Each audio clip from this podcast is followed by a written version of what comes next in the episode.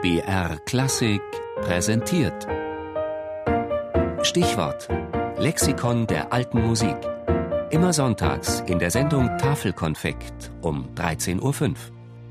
Louis Couperin, geboren um 1626 in Chaumont-en-Brie, gestorben 1661 in Paris, Spross einer bekannten französischen Musikerfamilie, bedeutender Cembalist, Organist und Komponist.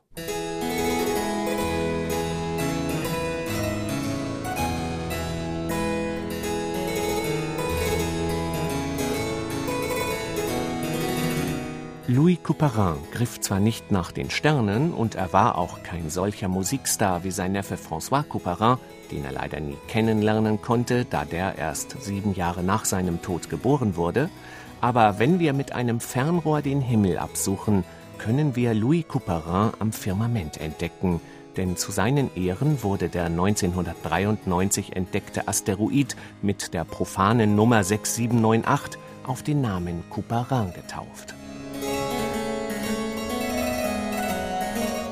Obwohl Louis Couperin äußerst musikalisch war, den ersten Musikunterricht auf der Orgel und der Geige erhielt er von seinem Vater Charles, arbeitete er zunächst als Notariatsgehilfe.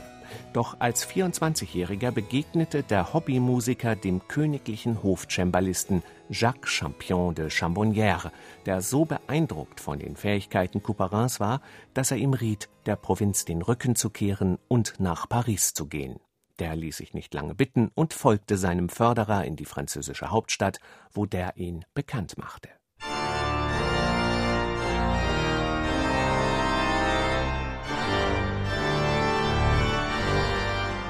In der Nähe der Place des Vosges, am Rande des alten jüdischen Viertels von Paris, erhielt Louis Couperin 1653 schließlich die Organistenstelle an der Kirche Saint-Gervais und begründete damit eine bald 200-jährige Familiendynastie. Bis 1826 hatte immer ein Couperin dieses Amt inne. 70 Orgelwerke sind von Louis Couperin überliefert. Darin benutzte er nicht nur ungewöhnliche Rhythmen, sondern lotete auch die Klangmöglichkeiten des Instruments aus, indem er die neu aufkommenden tiefen Trompeten und Krummhornregister verwendete.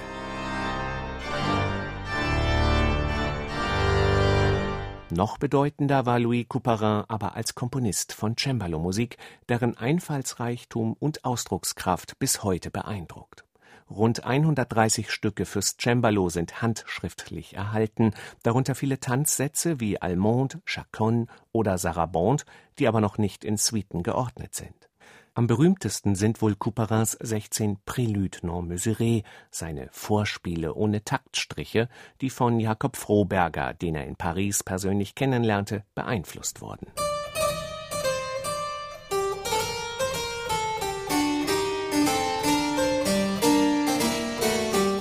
Wegen seiner herausragenden Fähigkeiten als Interpret und Komponist für Tasteninstrumente wurde Louis Couperin die Stelle des königlichen Hofcembalisten angeboten, doch lehnte er sie ab, weil er damit seinen Gönner de Chambonnières arbeitslos gemacht hätte.